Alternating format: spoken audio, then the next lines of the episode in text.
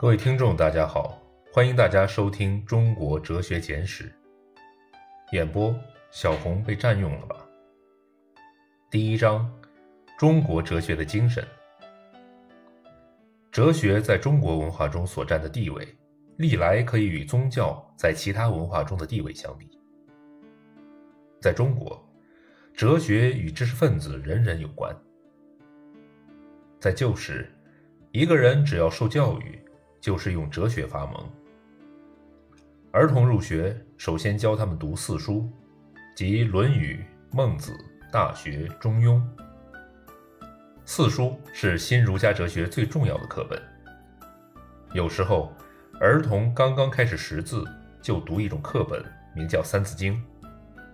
每句三个字，偶句押韵，朗诵起来便于记忆。这本书实质上是个识字课本，就是它开头两句也是“人之初，性本善”，这是孟子哲学的基本观念之一。哲学在中国文化中是什么样的地位呢？西方人看到哲学思想渗透中国人的生活，就觉得儒家是宗教。可是实事求是地说。儒家并不比柏拉图或者亚里士多德的学说更像宗教。四书诚然曾经是中国人的圣经，但是四书里没有《创世纪》，也没有讲天堂地狱。当然，哲学、宗教都是多义的名词，对于不同的人，哲学、宗教可能有完全不同的含义。人们谈到哲学或者宗教时，心中所想的与之相关的观念可能大不相同。至于我所说的哲学，就是对于人生的有系统的反思的反思。每一个人，只要他没有死，他都在人生中。但是对于人生有反思的思想的人并不多，其反思的思想有系统的人就更少。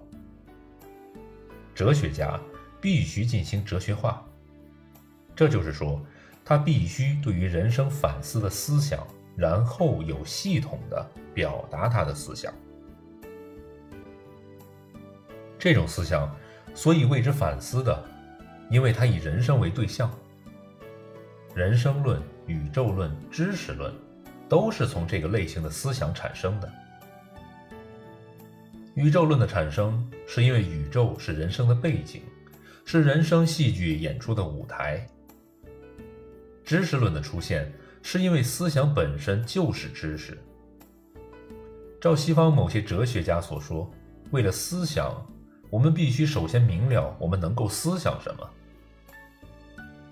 这就是说，在我们对人生开始思想之前，我们必须首先思想我们的思想。凡此种种论都是反思的思想的产物，就连人生的概念本身、宇宙的概念本身、知识的概念本身，也都是反思的思想的产物。无论我们是否思人生，是否谈人生，我们都是在人生之中；也无论我们是否思宇宙，是否谈宇宙，我们都是宇宙的一部分。不过，哲学家说宇宙，物理学家也说宇宙，他们心中所指的并不相同。哲学家所说的宇宙是一切存在之全，相当于古代中国哲学家惠施所说的大一，其定义是至大无外。所以，每个人、每个事物都应当看作是宇宙的一部分。当一个人思想宇宙的时候，他是在反思的思想。